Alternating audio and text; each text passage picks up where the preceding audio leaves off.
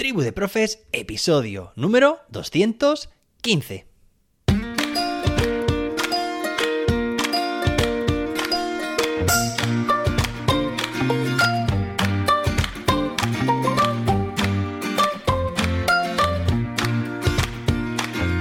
Hoy es viernes, día 11 del 11 del 2022. Oye, 11 más 11, 22. Hoy además se celebra el Día del Soltero, por eso del 1-1, del 1-1, 11 del 11, soltero, el Día Mundial del Shopping, del, vamos, de comprar, por eso hoy encontraréis ya en muchos sitios ofertas, ya pre-Black Friday, el Día de la Librería, o de las librerías. Hace poco fue el día de la biblioteca, si recuerdas, el día de la amapola, el día del recuerdo. Bueno, hoy tenemos muchas cosas que celebrar. Y además es viernes, ya sabes. Así que vamos a tener un episodio súper interesante.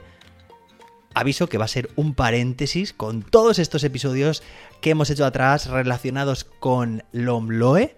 Bueno, pues vamos a hacer una pequeña pausa, como digo, un paréntesis. Hoy nos lo vamos a tomar de otra forma, vamos a desconectar para el lunes. De nuevo, seguiremos con más episodios temáticos de Lomloe, ¿de acuerdo?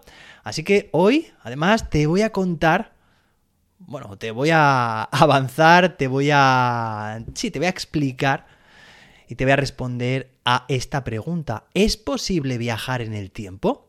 Te cuento que es una pregunta que si llevas a clase, hoy mismo la puedes llevar a clase de diferentes formas, no vas a dejar a nadie indiferente. Es decir, mm, va a haber emociones, va a haber teorías, va a haber cuestionamientos porque es una, digamos, una situación que muchas veces se ha planteado en la literatura, de ciencia ficción, también en las películas, en videojuegos. Y oye, ¿realmente a día de hoy podemos decir que es posible viajar en el tiempo? Sí, y te lo lanzo, te lo lanzo ya a ti.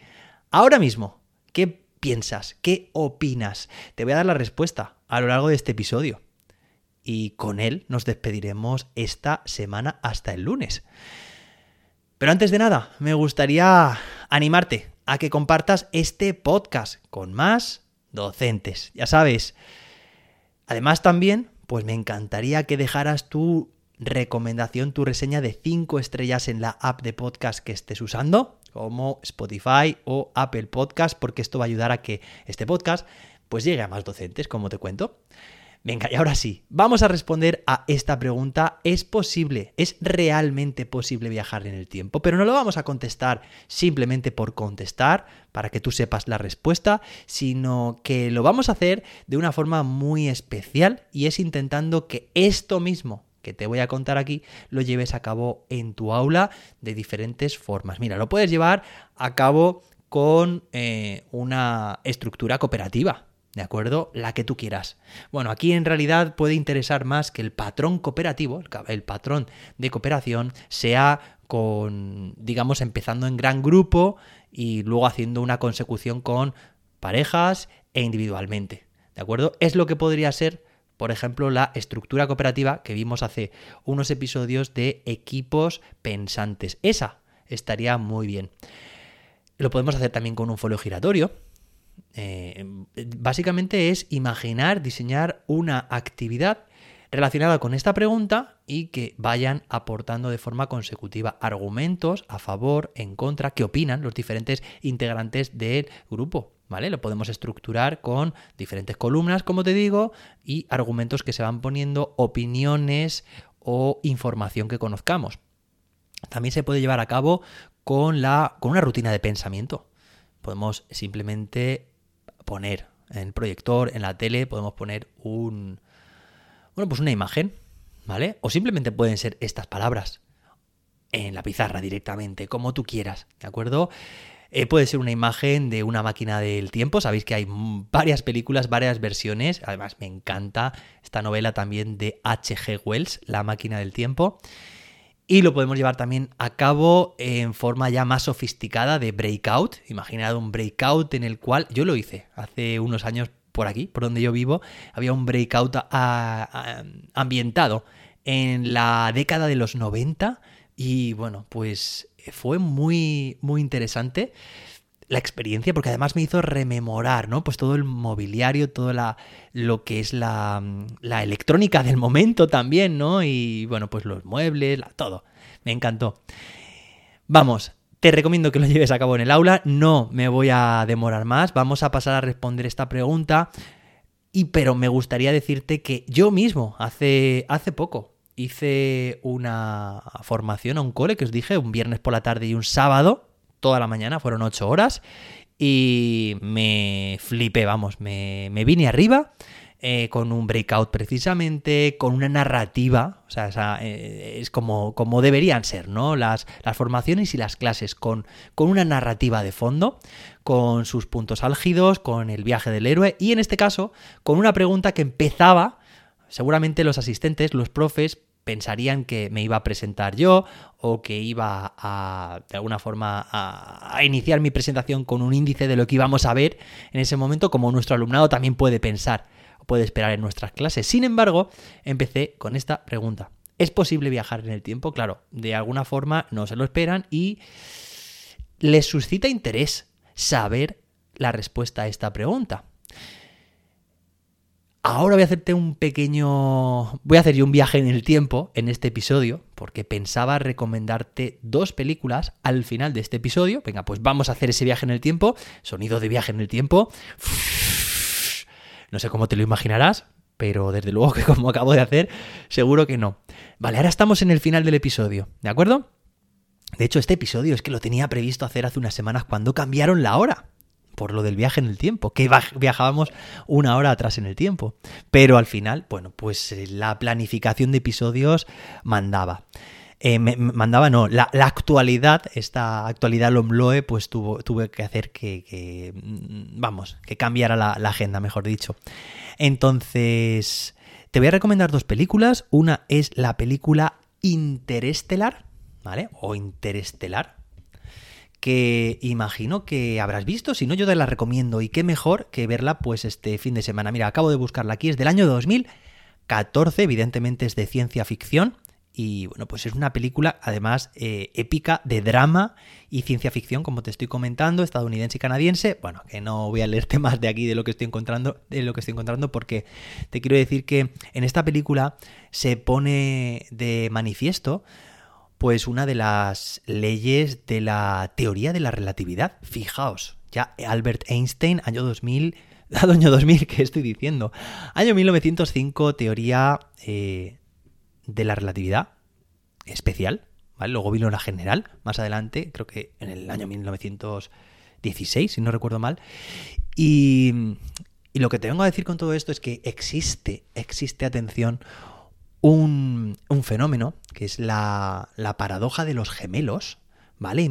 Imaginemos que hay dos gemelos, lo de gemelos es porque son idénticos, porque han nacido pues prácticamente en el mismo momento, ¿no? O sea, con una diferencia escasa de, de, minutos. Pero imaginemos que son dos personas idénticas, con la misma edad. Una de ellas sale en una nave espacial y hace pues un viaje un viaje por el espacio importante, que si no, no va a salir este experimento, es que ese viaje se realice con o a una velocidad muy alta respecto, atención, a la persona que está que se queda en la Tierra. De los dos hermanos o dos hermanas o como sean, ¿vale? Pues uno de ellos, vamos a poner A, se queda en la Tierra y la otra persona, el hermano o la hermana B, pues sale a dar una, una vueltecilla, ¿vale? A velocidades próximas a la luz, a la velocidad de la luz. Cuanto mayor sea esa velocidad respecto a la persona que se queda en la Tierra, porque esto también es muy relativo, cuanto mayor sea esa velocidad, hay un límite físico, ¿vale? Que no es posible superar, al menos con la concepción eh, de la teoría de la relatividad actual, ¿vale? Y ya que promulgó Albert Einstein, eh, cuanto más rápido vaya, de nuevo, ya lo he dicho tres veces, más se notarán los efectos. Imaginemos ahora que, y esto ya dependerá de esa velocidad que os estoy comentando, que la persona A está en la Tierra, la persona B sale a dar una vuelta, pongamos de, para entenderlo de forma fácil, con un ejemplo muy sencillo, un año. ¿Vale? Bueno, pues el típico año que, que, se coge uno sabático y dice, ¿qué hago? Pues nada, me subo a una nave espacial y enchufo al máximo los motores y voy a ir a una velocidad cercana a la velocidad de la luz. ¿De acuerdo? Vale, pues cuando vuelve, imaginad que ambos tenían en el momento de partida, en el momento inicial, antes de hacer el viaje, la misma edad, 20 años. Los dos, 20 años. Cuando vuelve, imaginemos, ¿vale? Cuando vuelve, la persona que se ha ido, la ve, para ella ha pasado un año. Es decir, imaginad que sois la persona B, os subís a la nave y, bueno, con vuestro reloj calculáis un año. Venga, dentro de un año vuelvo, le decís a vuestro hermano gemelo. Volvéis al año, para vosotros han pasado pues esos 365 días de 24 días, de 24 horas cada día. Cuando volvéis, ¿cuántos años tenéis? 21, ¿verdad? Claro, los 20 años de partida es cuando iniciasteis el viaje, más el año que habéis calculado milimétricamente que ha pasado hasta que habéis vuelto a la Tierra a reencontraros con vuestro hermano gemelo. 21 años tenéis. Bueno, pues dependiendo de la velocidad que hayáis ido en ese viaje, seguramente vuestro hermano gemelo, pues en lugar de tener 21 años, tenga 30, tenga 40 o tenga 100. Bueno, ahí me he pasado un poco, ¿vale? Sí, pero podría ser también, ¿vale? Entonces, os comento que con esta paradoja de los gemelos es posible realmente viajar en el tiempo, ¿vale? A ver, no es un viaje instantáneo, no es un viaje con una máquina que automáticamente estás viajando en el tiempo. Se han hecho más se han hecho experimentos reales también de aviones, imaginad que están viajando alrededor de la Tierra y se ve un desfase en los relojes de respecto a un reloj eh, estático, ¿vale? Un reloj que, que, no se está moviendo respecto a, la Tierra.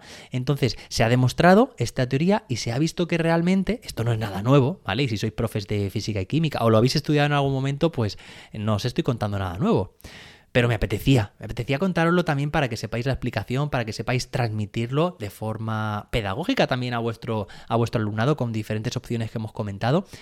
Y entonces lo que sucede es que cuando, en este caso, el hermano gemelo B ha estado viajando respecto al A a una velocidad muy alta, el tiempo y el espacio se deforman, se han deformado, ¿vale? De hecho, el tiempo se dilata. Se dilata para la persona que está viajando a esa velocidad. Se hace más lento. Más lento que para la otra persona, el hermano A, que se ha quedado en la Tierra. ¿Os parece un poco rayante lo que os estoy comentando? Muy paranoico. Bueno, espero que se entienda lo que estoy diciendo. Básicamente es que cuando, ya lo, estamos diciendo, ¿no? Pero cuando un sujeto un objeto, me da igual, está viajando a una velocidad muy grande respecto a otro, pues el tiempo se dilata. La masa aumenta y las longitudes disminuyen, ¿vale? Se acortan. Esto, bueno, puede dar mucho de sí. Yo lo estudié pues hace no sé cuántos años ya, cuando estudié física en la Universidad de Valencia, recién salido de la de bachiller y, y es que me encanta. Me encanta y me encantaría que si a ti también te ha gustado, lo expliques también a tu alumnado, pero que no le des la respuesta directamente, sino que se mojen, que esto sirve para hacer alguna estructura cooperativa, rutina de pensamiento, alguna actividad en la que ellos tengan que expresar eh, sus conocimientos previos, hacer conjeturas, establecer hipótesis y a ver entre todos a dónde llegan. Y luego siempre tenemos ahí nosotros el recurso de la respuesta correcta. ¿De acuerdo? Que además les podemos animar, como yo os animo a vosotros, a que vean este fin de semana estas películas, ¿no? Bueno, en realidad solo te he dicho una, si no recuerdo mal. Interestelar, del año 2014, y otra, pues, mm, que no es un drama, que es más dirigida a público más juvenil, pero tampoco infantil. La película de Lightyear, ¿vale? Lightyear, la de Buzz Lightyear, esta nueva que además, pues creo que es del año 2022, de este mismo verano, ¿vale? En ambas también se pone de manifiesto eh, pues este, este fenómeno que estamos comentando relativista y seguro que hay más películas también, bueno, como la que te comentaba de la máquina del tiempo de los años 60 y luego también otra que es una versión, atención, del año 2002, la máquina del tiempo del año 2002, cuyo director, si no recuerdo mal, era bisnieto, atención, bisnieto o bisnieto, a ver, acabo de tener ahora un lapsus, pero como tengo aquí Google, me lo dice, bisnieto, madre mía. Bueno, bisnieto sería un nieto bizco, podríamos pensar también. Venga, pues el director de esta película, de La máquina del tiempo de 2002, es bisnieto de H.G. Wells, el propio autor de La máquina del tiempo, la obra, la obra original. Bueno, José David, hoy te has ido mucho por las ramas. Has hecho un viaje espacial con, cambios de, tiempo y espero, al menos, que esto haya servido para hacer pues algo completamente diferente para explicaros algo que tenía muchas ganas de hacer, que muchas veces también lo hago, eh, pues o en clase, con algún grupo nuevo o en esa formación que os comenté también que, hice hace poco. Espero que te haya gustado esta, este episodio, al menos que te haya parecido curioso. Espero que veas, le eches un vistazo a estas películas, ya tienes un buen plan para este fin de semana. Y nos escuchamos el lunes con Lombloe, con más Lombloe y mejor. Hasta entonces, que la innovación te acompañe.